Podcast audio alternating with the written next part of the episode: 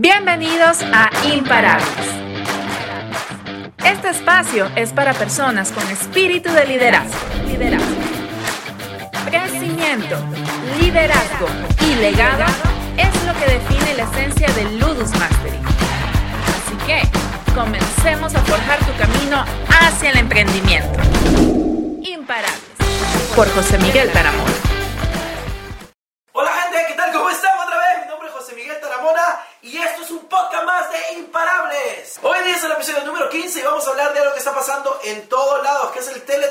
Cómo hacemos, qué es, cómo te beneficia, cómo no te beneficia. So, a ti empresario que estás ahí, estás pensando en contratar a alguien de que trabaje desde casa o que trabaje mitad de tiempo aquí, mitad de tiempo en la casa. Este programa es para ti. So, suscríbete si te gusta, dale click a la campanita y síguenos en nuestras redes sociales a ludusmastery.es. So, empecemos. El objetivo de este episodio es de entender cuáles son los pros y los contras o cómo te puede funcionar tener una persona trabajando desde casa o medio tiempo de la casa o trabajando en tu oficina y desde la casa y cómo podemos manejar esto de acuerdo a la experiencia que yo he tenido y a la experiencia que, pues, que hemos tratado de, de buscar en otras personas. So, empecemos. La primera pregunta viene de alguien que nos sigue, ¿verdad? Y es si nosotros deberíamos trabajar 100% desde la casa, si una compañía debería ser 100% virtual. So, eh, mi intake sobre eso, ¿qué es lo que yo pienso acerca de eso? Yo creo que uh, no debería ser completamente virtual, ni debería ser de, completamente de repente trabajando desde la oficina. Y una de las razones que pasa eso es porque depende mucho del tipo de gente.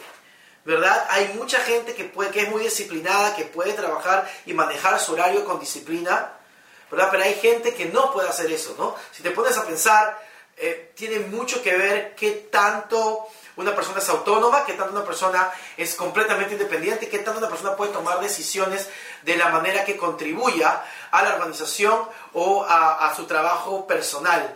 Entonces, si tú consideras que hay una persona que no es así, yo creo que no sea la mejor idea para ti, para que trabaje esa persona de manera remota o de manera pues, de, de, de tele, telecomunicación, ¿verdad? So, una de las cosas que es muy importante saber para mí es evaluar primero a la persona. Tener referencias, si nunca la vas a ver o si vive en un lugar completamente lejano, es tener referencias de que esa persona ha trabajado para otras personas en, a, de manera desde casa, ¿verdad? O la otra es que la has podido evaluar tú en tu trabajo, cómo se comporta en tu oficina y después cambiarla a que trabaje 100% en la casa. So, ese es, uh, eso es más o menos lo que pasa conmigo. Una de las cosas que yo me aseguro bastante, si voy a contratar a alguien que va a trabajar desde la casa, es que tenga bastantes referencias o bastante experiencia que sea comprobada, que podemos confirmar esto que estamos hablando. Ok, eso es la primera pregunta para ti. Espero que uh, te sirva. La siguiente pregunta es si una persona debería, es efectiva trabajando de casa o no. ¿Verdad? Es productiva, si afecta la productividad. Y otra vez uh, viene el concepto que dije en la pregunta anterior, si esa persona realmente cumple con las fechas de entrega.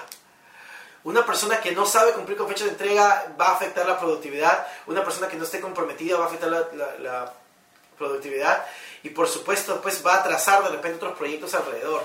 Una de las cosas que cuando contratas a otra persona, si lo vas a contratar de medio uh, virtual o si, la vas a, si no ha trabajado contigo antes, es realmente darte cuenta en ese proceso de selección o en ese proceso de probación, de prueba que tiene a la persona, es determinar si, si cumple con fechas de entrega, si cumple con lo que va a decir, ¿verdad? Dándole pocos trabajos pequeños que no afecten mucho otros proyectos más grandes. No, y es algo importante para ver, muy, otra vez volvemos al proceso de contratación, ¿verdad? ¿Qué tanto te estás asegurando que esa persona sea lo más adecuada para las fechas de entrega, ¿no? Porque cuando uno trabaja uh, remoto, es depende de qué tanta independencia le des a esa persona. Si le está dando independencia con fechas de entrega y si no las cumple, mirar, o si estás todo el tiempo en comunicación constante también influye mucho, ¿no? Su comunicación aquí también es un punto súper importante. a ¿Qué tanto te comunicas con esa persona? ¿Qué tanto el manager o el supervisor se comunica con esa persona para asegurarse que la persona esté en, el, pues, en la vía, en el track o en consiguiente con el proyecto que tienes. Pues te espero que te pueda ayudar y que pueda lograr que entiendas un poquito cómo trabajar con alguien de distancia. La siguiente pregunta es bien común y se trata de cuáles son los desafíos que tú puedes enfrentar cuando alguien trabaja de casa. Por supuesto, como le habíamos dicho anteriormente, fechas de entrega, eso es realmente importantísimo. La otra es que no realmente calidad del trabajo, ah, seguimiento.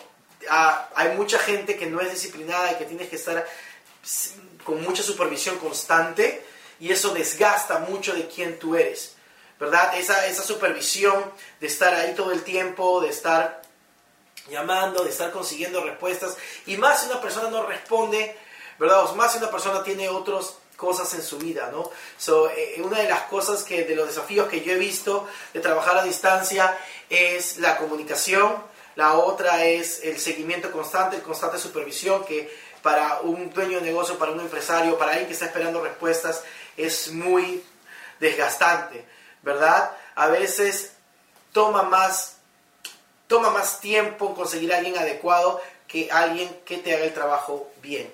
¿no? Entonces ah, es tener ese balance en el cual e, esos desafíos no te atrasen ni tampoco te desgasten tanto. Primero, la primera persona que tiene que estar completamente de acuerdo, aceptando lo que estás proponiendo, eres tú. ¿no? Entonces, y poner esos, eh, eh, otra cosa, esos límites, ¿no? Poner esos límites bien claros de qué es lo que esperas, esas expectativas, y qué es lo que, tiene, lo que tú vas a entregar a cambio de eso. Son importantísimos esos desafíos, ¿verdad? De, si estás con alguien que realmente tiene que estar supervisándolo constantemente, yo creo que tienes que tener la conversación y preguntar ¿no? si, si el trabajo es para ellos y si realmente tienen la pasión y la importancia que tú le pones al trabajo. Recuerda, tú eres el dueño, dueño del negocio, tú eres el adecuado para determinar quién está, a quién tú sirves y quién te está sirviendo. ¿Verdad? Gracias, espero que te haya gustado ah, y que te ayude eh, la respuesta a esta pregunta. La siguiente pregunta es, y la dejé para el último porque es una de las más importantes, y es, si trabaja desde casa, si yo creo en el equilibrio entre trabajar y, y la familia, ¿no? Trabajar y la vida si el equilibrio entre vivir y trabajar. Y una de las cosas que tenemos que entender que nuestro trabajo es parte de nuestra vida, ¿no? Entonces ese equilibrio, to mí, nunca, realmente nunca, nunca existe. Yo creo que todos los libros o toda la gente que habla de, de equilibrio entre trabajo y la vida, eh, no, no nos hemos dado cuenta en realidad que todo es un conjunto, ¿no? Cuando tú estás bien en tu vida, estás bien en tu trabajo, y es un balance. Siempre que te enfocas en algo, vas a poner menos enfoque en, otra, en algo. La pregunta para mí sería, para, para la gente que, que, me está preguntando eso sería, ¿qué tanto te gusta lo que haces? ¿Qué tanto tú eres cuando estás trabajando? Y la otra es, ¿qué tanta prioridad le pones? ¿no? A veces hay que ponerle prioridad a, la familia, a veces hay que ponerle prioridad al trabajo, pero nunca vas a poder pues dividirte y hacer los dos al mismo tiempo. Y es opinión personal. So, algo que viene conmigo con esto es prioridades y disciplina, ¿no? cuáles son tus prioridades, estás estableciendo las, prioridades de trabajo, estás estableciendo las prioridades durante tu vida. Mucha gente trabaja y después vive, ¿no? Ah, o mucha gente vive y después trabaja. Yo creo que todo es algo conjunto. Yo creo que tu trabajo es parte de tu vida y tú eres quien tú eres trabajando y en tu familia, con tu esposa, con tus hijos, con tu esposo, con tus hijos, con tu familia. So, espero que te haya gustado. Ah, busca prioridades, busca el tiempo para tus hijos, pero comprométete con los dos al 100%. Bueno, esto fue todo por este capítulo. Ha sido cinco preguntas, han sido muy rápidas, pero lo más importante, espero que te busquen. Recuerda, somos animales de manada, somos animales que tenemos que estar con gente. So, el trabajo remoto, qué tan saludable es, va a depender de tú y de los proyectos y cómo lleves ese balance de acuerdo de tu negocio y los resultados que quieres. So, no te pierdas el próximo episodio de Imparables. Muchísimas gracias por estar aquí. Nos vemos en la próxima. Este episodio de Imparables ha llegado a su fin. Ahora es tu turno de tomar acción. No te olvides suscribirte para recibir el mejor contenido de entrenamiento en Beberatas.